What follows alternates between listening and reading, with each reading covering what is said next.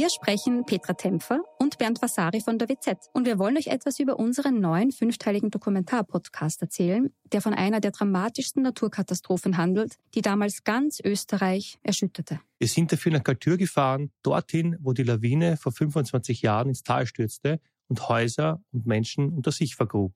31 Menschen starben, darunter zahlreiche Kinder. Wir haben nach Antworten auf die Frage gesucht, wie es überhaupt zu dem Unglück kommen konnte und wer damals die Verantwortung getragen hat. Gibt es überhaupt einen Schuldigen? Die Kaltürer haben uns auch erzählt, wie sie die Tage nach der Katastrophe erlebt haben. Der damalige Bürgermeister war übrigens Anton Matle, der heute Landeshauptmann von Tirol ist. Ihr könnt unseren Podcast Galtür, der weiße Tod unter wz.at hören und auf allen Plattformen, wo es Podcasts gibt.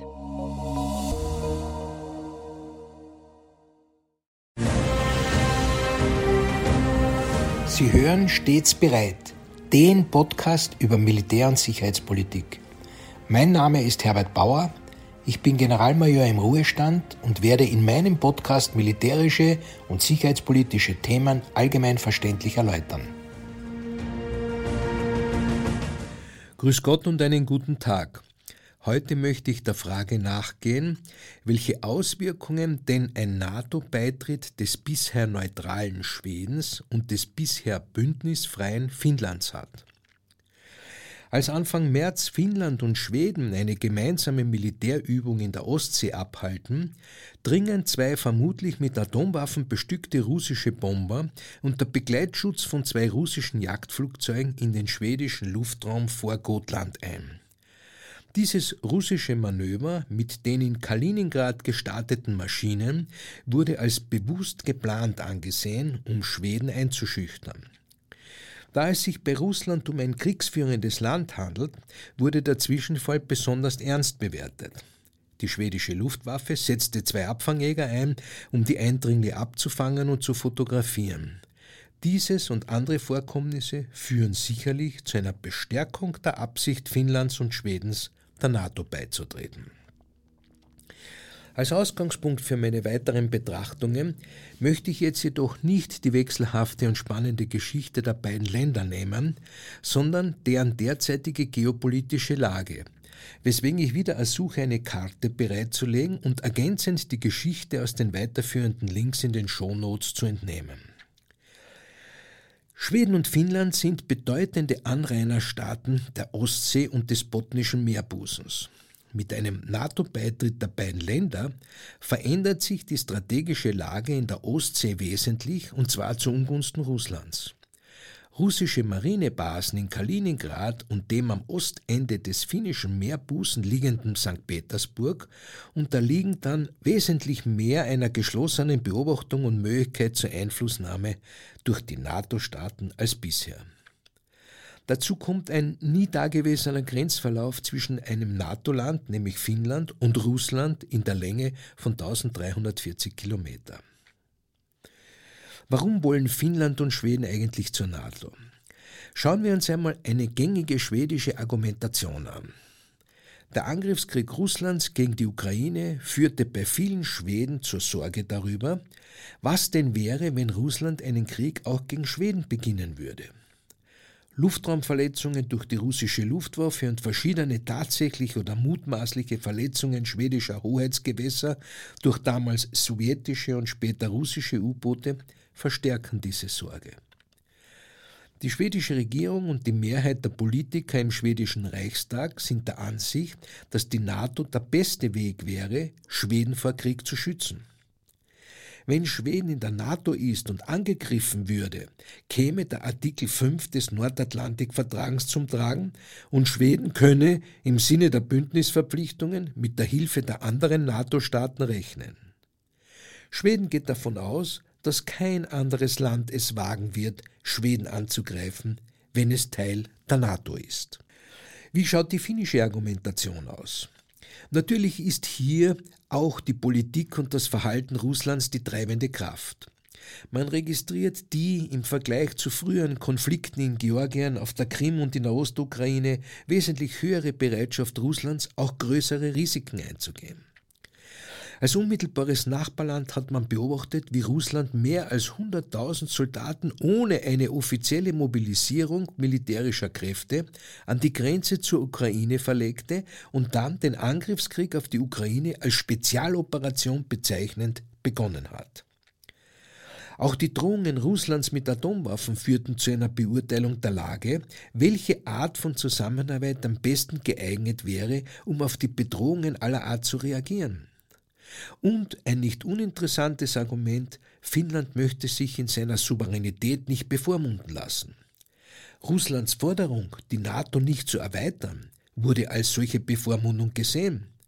Die finnische Sicherheitspolitik hatte die NATO als Option immer im Auge um diese bei einer Änderung der sicherheitspolitischen Lage auch neu bewerten zu können. Finnland als souveräner Staat akzeptiert nicht, dass jemand von außen über die Existenz und Nutzung dieser Option entscheidet. Finnland hat die aktuelle Lage neu bewertet und eine autonome Konsequenz gezogen, nämlich den Beitritt zur NATO zu beantragen. Nun schauen wir uns die NATO noch einmal an. Ist die NATO kriegslüstern? Ist sie gefährlich? In der Präambel sind die Ziele kompakt erfasst. Demnach möchte man mit allen Völkern und mit allen Regierungen in Frieden leben, ist jedoch entschlossen, die Freiheit, das gemeinsame Kulturerbe aller Mitglieder, die Demokratie, die Freiheit des Einzelnen und die Grundsätze des Rechts sicherzustellen. Hierzu möchte man Stabilität und Wohlfahrt im nordatlantischen Gebiet fördern und ist zugleich entschlossen, sich zu einer gemeinsamen Verteidigung und zur Erhaltung von Frieden und Sicherheit zu vereinigen. Gut, also, ich kann an diesen Zielen nichts Schlechtes erkennen. Was ist nun der Kern des Vertrages, weswegen natürlich auch Schweden und Finnland eine Mitgliedschaft anstreben? Wir finden die Antwort im Artikel 5 des Vertrages, der ganz klar regelt, dass ein bewaffneter Angriff gegen Vertragsmitglieder als ein Angriff auf alle betrachtet werden wird und man infolgedessen jeder für sich und im Zusammenwirken mit den anderen Vertragsstaaten jene Maßnahmen ergreifen wird, die für notwendig erachtet werden, um die Sicherheit des nordatlantischen Gebietes wiederherzustellen und aufrechtzuerhalten. Das schließt auch die Verwendung bewaffneter Kräfte ein. Mit dem Artikel 6 des Vertrages gilt als bewaffneter Angriff auch jeder Angriff auf die Streitkräfte, Schiffe oder Flugzeuge der Parteien, nicht nur wenn sie sich im Hoheitsraum der Parteien befinden, sondern auch wenn sie sich im Mittelmeer oder im nordatlantischen Gebiet nördlich des Wendekreises des Krebses befinden. Was bedeutet das für Finnland und Schweden? Nun, durch die Mitgliedschaft in der NATO werden sie auch Nutznießer des atomaren Schirms, der getragen durch USA, Großbritannien und Frankreich, den Atommächten, für die Balance der nuklearen Kräfte sorgt. Durch eine dann vermutlich stattfindende Stationierung multinationaler Kräfte auf dem eigenen Staatsgebiet, wie sie derzeit nicht nur in den baltischen Ländern gegeben ist, wird eine Abhaltewirkung produziert, die die objektive Sicherheitslage und das subjektive Sicherheitsempfinden deutlich erhöhen kann. Es ist selbstredend, dass durch eine derartige Stationierung von multinationalen Kräften keinerlei wesentliche Angriffsfähigkeit gegenüber Russland entstehen kann und wird. Oder glaubt jemand im Ernst, dass die NATO über die russisch-finnische Grenze Richtung Moskau marschieren würde? Da ist die Nähe zum russischen Nordflottenhafen Severomorsk im Oblast Murmansk an der Barentssee schon von größerer Relevanz. Unabhängig davon, dass sich die NATO im Artikel 1 ihres Vertrages dazu verpflichtet, sich in ihren internationalen Beziehungen jeglicher Drohung oder Gewaltanwendung zu enthalten, die in irgendeiner Weise mit den Zielen der Vereinten Nationen nicht vereinbar ist, gibt es aufgrund des Geländes und der Distanzen, vor allem im quantitativen Bereich, einfach keine nachhaltige Angriffsfähigkeit. Muss sich Schweden vor Russland fürchten, wenn es der NATO beitritt? Nun, Schweden bereitet seine Bevölkerung auf unterschiedliche Reaktionen Russlands vor. So werden Cyberangriffe gegen Infrastruktur und Bankensysteme oder Telefonnetze nicht ausgeschlossen. Man rüstet, rüstet sich aber auch gegen Fake News. Man rechnet damit, dass es zur Verbreitung von Fehlinformationen kommt, um das Denken des schwedischen Volkes zu beeinflussen. Schweden sieht im NATO-Beitritt einen entscheidenden Parameter, um seine eigene Sicherheit zu verbessern. Womit rechnet Finnland? Auch Finnland rechnet mit den Inhalten des gesamten hybriden Werkzeugkastens seiner Dominanzausübung Russlands. Informationsbeeinflussung, die Energiefragen wie der bereits erfolgte Stopp von Gaslieferungen, Flüchtlinge könnten als Waffen eingesetzt werden, ja man rechnet sogar mit dem Aufschnüren rechtlicher Vereinbarungen wie des Gastlandabkommens oder des gültigen Nachbarschaftsabkommens von 1992 oder des Arlandabkommens von 1922. Russland hat bekannt gegeben, dass man sich an die russische Botschaft wenden sollte, wenn man sich gemobbt fühle. Finnland erkennt ein diplomatisches Spiel, dessen Ziel es ist, sich vor Polarisierung zu fürchten und die Idee eines NATO-Beitritts aufzugeben. Nun, wie reagiert jetzt Russland auf die Absichten Finnlands und Schwedens? Dass Russland damit gerechnet hat, dass Finnland und Schweden wegen des Angriffs auf die Ukraine Schutz bei der NATO suchen würden, darf bezweifelt werden. Da Russland den Krieg gegen die Ukraine mit der nicht gewollten NATO-Erweiterung begründet und vor allem einen NATO-Beitritt der Ukraine verhindern will, muss die NATO-Erweiterung durch einen Beitritt der Ostseeanrainer Finnland und Schweden wohl besonders schmerzen. Präsident Putin wollte zuvor weniger NATO und bekommt nun mehr NATO an seine Grenzen. Russlands Präsident Putin wirft der NATO imperiale Ambitionen vor, was wohl eine Antwort auf die ihm vorgeworfenen Großmachtsfantasien ist. Er konzediert jedoch, dass es mit Finnland und Schweden keine territorialen Differenzen gäbe und man deswegen auch keine Probleme mit dem Beitritt von Schweden und Finnland zur NATO habe. Aber natürlich gibt es eine deutliche Warnung zu möglichen Absichten, NATO-Truppen und militärische Infrastruktur der Allianz auf schwedischem oder finnischem Territorium zu stationieren. Sollten in den Staaten Militärkontingente und militärische Infrastruktur stationiert werden, wäre Russland gezwungen, in gleicher Weise zu reagieren und würde die gleichen Bedrohungen für das Territorium schaffen, von dem aus Bedrohungen gegen Russland entstanden sind. Welche Rolle spielt die Türkei bei dem Beitritt Schwedens und Finnlands zur NATO? Die Türkei äußerte sich vorerst ablehnend gegenüber des Beitritts der beiden Länder und nutzte die Gelegenheit, Bedingungen zu stellen. So wird von Finnland und Schweden unter anderem die Auslieferung von Terrorverdächtigen verlangt, womit Mitglieder der verbotenen Arbeiterpartei Kurdistans PKK und der Bewegung der Islam, des islamischen Predigers Fethullah Gülen gemeint sind. Letztere macht die Türkei für den Putschversuch von 2016 verantwortlich. Im Juni 2022 teilte der NATO-Generalsekretär Jens Stoltenberg, ehemaliger Ministerpräsident Norwegens, mit, dass die Türkei, Schweden und Finnland ein Memorandum unterzeichnet haben, in dem die Bedenken der Türkei berücksichtigt werden und man sich über Waffenexporte und den Kampf gegen den Terrorismus verständigt habe. Durch die Unterzeichnung des Abkommens sieht Stoltenberg den Weg Schwedens und Finnlands in die NATO geebnet, wenngleich die Zustimmung des türkischen Parlaments erst im Oktober eingeholt werden kann. Inhaltlich wird in dem Memorandum festgestellt, dass die Türkei brutale Terroranschläge nicht zuletzt durch die PKK erlitten habe und sich Finnland und Schweden als NATO-Verbündete verpflichten, die Türkei uneingeschränkt gegen Bedrohungen seiner nationalen Sicherheit zu unterstützen. Dazu gehören auch weitere Änderungen der innerstaatlichen Rechtsvorschriften, das Durchgreifen gegen BKK-Aktivitäten und der Abschluss einer Auslieferungsvereinbarung mit der Türkei. Unter diesen Bedingungen hat die Türkei zugestimmt, den NATO-Beitritt Finnlands und Schwedens zu unterstützen. Wie ist nun der aktuelle Status der Beitrittsabsichten?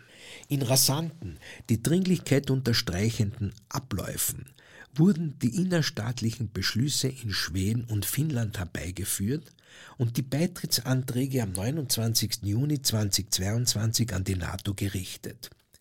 Bereits am 5. Juli unterzeichneten die Botschafter aller NATO-Staaten die Beitrittsprotokolle der beiden Kandidatenländer. Schweden und Finnland dürfen damit jetzt schon an allen NATO-Sitzungen teilnehmen, haben allerdings zunächst kein Stimmrecht. Jetzt müssen nur noch die Parlamente der 30 bisherigen NATO-Mitgliedsländer zustimmen, was zum gegenwärtigen Zeitpunkt bereits durch die überwiegende Zahl der Bündnispartnerstaaten erfolgte. Mit einem vollzogenen NATO-Beitritt Finnlands und Schwedens verbleiben nur mehr drei EU-Staaten, die keine NATO-Mitglieder sind. Das sind Irland, Malta und Österreich. Warum wollen Finnland und Schweden, die wie Österreich EU-Länder sind, trotz der Beistandsklausel gemäß EU-Vertrag auch noch in die NATO? Nun, dazu wieder mal ein Blick in den Vertrag über die Europäische Union und dort in den Abschnitt 2 zu den Bestimmungen über die gemeinsame Sicherheits- und Verteidigungspolitik. Der Absatz 7 in Artikel 42 bringt zum Ausdruck, dass im Falle eines bewaffneten Angriffs auf das Hoheitsgebiet eines Mitgliedstaates ihm die anderen Mitgliedstaaten alle in ihrer Macht stehende Hilfe und Unterstützung im Einklang mit dem Artikel 51 der Charta der Vereinten Nationen schulden. Eine starke Formulierung. Eine weitere Passage geht dann auch auf die Bedürfnisse neutraler und bündnisfreier Staaten ein, wenn da geschrieben steht, dass die Beistandsverpflichtung den besonderen Charakter der Sicherheits- und Verteidigungspolitik bestimmter Mitgliedstaaten unberührt lässt. Ein erfochtenes Schlupfloch für die österreichische Neutralität. Aber die in Österreich rund um die Neutralitätsdiskussion meist verschwiegene Passage, die auch die Absichten Finnlands und Schwedens verständlicher machen, lautet, die Verpflichtungen und die Zusammenarbeit in diesem Bereich, also in dem allgemeinen Verteidigungs- und Sicherheitsbereich, bleiben im Einklang mit den im Rahmen der NATO eingegangenen Verpflichtungen, die für die ihr angehörenden Staaten weiterhin das Fundament ihrer kollektiven Verteidigung und das Instrument für deren Verwirklichung ist. Was ist damit gemeint? Gemeint ist damit, dass die NATO de facto auch die kollektive Verteidigungsorganisation der EU-Staaten ist und es jetzt noch viel mehr wird und es darüber hinaus keine europäische Armee geben wird. Wozu sollte man denn zu den bestehenden Verteidigungsstrukturen eine parallele Organisation aufziehen und damit auch noch mehrfache Kosten verursachen? Für die EU-Länder Schweden und Finnland war das klar erkennbar, und da ihnen also offensichtlich die Beistandsverpflichtung der EU als nicht ausreichend für die eigene Sicherheit erschien, obwohl sie stärker formuliert ist als die der NATO, war klar, zum eigenen Schutz dem einzigen funktionierenden europäischen Verteidigungsbündnis, nämlich der NATO, beitreten zu wollen. Abschließend zurück zur Ausgangsfrage welche Auswirkungen denn ein NATO-Beitritt des bisher neutralen Schwedens und des bisher bündnisfreien Finnlands hat. Der NATO-Generalsekretär Jens Stoltenberg bringt es auf den Punkt, wenn er meint, dass der NATO-Beitritt Finnlands und Schwedens nicht nur für diese beiden Länder selbst wichtig ist, sondern auch für die NATO und insbesondere die baltischen Staaten. Denn mit einem Blick auf die Karte kann man erkennen, dass dieser Beitritt die gesamte Sicherheitslage im Baltikum verändern wird. Die baltischen Länder Estland, Litauen und Lettland, aber natürlich dann auch die neuen Mitgliedstaaten werden durch den NATO-Verbund in diesem Teil der Welt und in Europa wirklich gestärkt. Positiv gesehen wird auch, dass Finnland und Schweden moderne, gut entwickelte und gut ausgerüstete Streitkräfte mit Marinen, Flugzeugen der fünften Generation sowie dem Standard entsprechenden Waffensysteme, moderne Technologien und stabile, starke politische Institutionen in die NATO einbringen werden.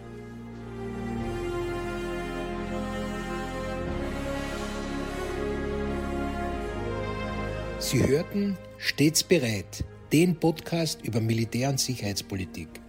Sollten Sie Fragen zum Militär oder zu sicherheitspolitischen Themen haben, schreiben Sie mir bitte ein E-Mail an stets bereit at missing-link.media. Vielen Dank fürs Zuhören. Bis zum nächsten Mal. Ihr Herbert Bauer.